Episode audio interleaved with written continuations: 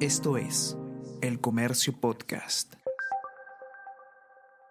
Buenos días, mi nombre es José Manuel Romero, periodista del Comercio, y estas son las noticias más importantes de hoy, martes 15 de agosto.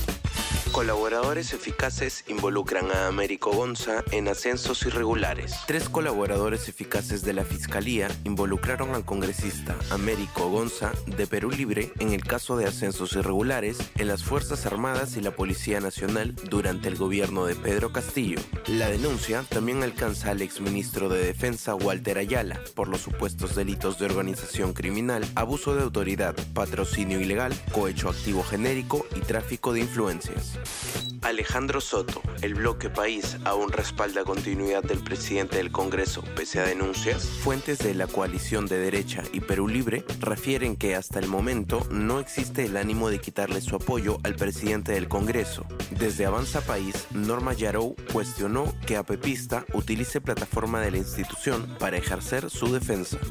Simulacro Nacional Multipeligro se realiza este martes 15 de agosto. El INDECI ha actualizado la metodología para elaborar el plan familiar de emergencia, la misma que se reduce a las vocales que todos conocemos. IUEAO. Identificamos, ubicamos, elaboramos, asignamos y organizamos. INDECI informó que el próximo martes 15 de agosto se realizará el Simulacro Nacional Multipeligro y exhortó a la población a que participen masivamente en esta actividad.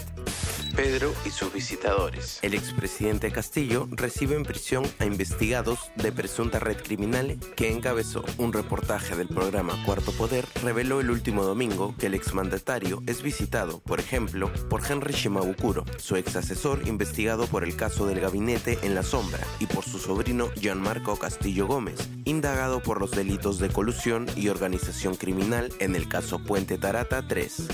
España venció a Suecia y es finalista del Mundial Femenino 2023. España venció a Suecia este martes 15 de agosto y ganó el boleto para la final del Mundial Femenino 2023. Con goles de Salma Parayuelo y Olga, la Roja se impuso en el estadio Eden Park de Auckland en Nueva Zelanda y ahora enfrentará a Inglaterra o Australia en la definición por el título. Si eres suscriptor activo de El Comercio, no dejes de participar de nuestra próxima experiencia de vino y pintura con Fito Espinosa y Marqués de Riscal. Inscríbete hasta el martes 15 en nuestra web.